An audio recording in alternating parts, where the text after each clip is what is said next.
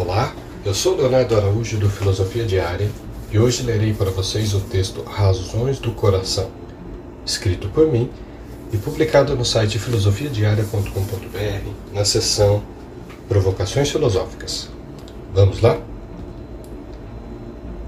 O coração tem razões que a própria razão desconhece, disse Blaise Pascal. Já percebeu o quanto você e eu somos metralhados ao longo do dia por uma infinidade de promessas de felicidade? São diversos produtos, serviços, coaches, experiências e afins que garantem uma vida melhor. Será? As referências de sucesso, felicidade, entre outras, são coisas externas a nós. Podem até nos despertar algum interesse momentâneo porém, provavelmente não nos trarão satisfação plena, pois cada ser humano é único e nessa condição não é possível padronizar. Mas nos sentimos chamados à felicidade, ao conhecimento. O grande desafio do ser humano é descobrir o seu propósito, a sua vocação. Mas onde ela se esconde?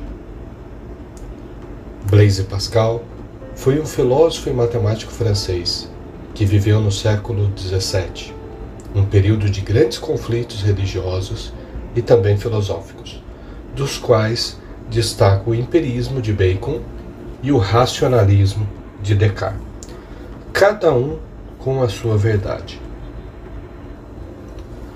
Pascal entendeu que em sua profundidade o ser humano não se limita à razão ou à sensação como divergiam seus contemporâneos.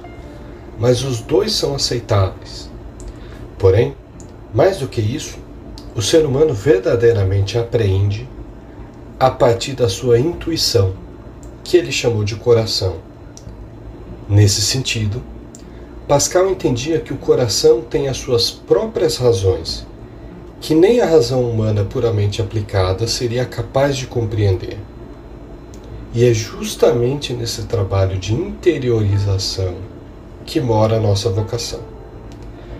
Viver conforme a nossa vocação, ou seja, o nosso propósito, potencializa o nosso eu e contribuímos para uma vida pessoal e comunitária melhor. E ainda teremos mais satisfação e felicidade no nosso dia a dia. Perceba-se.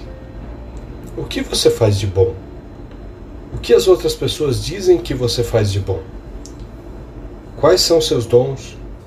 O que você faz que ninguém do seu entorno faz?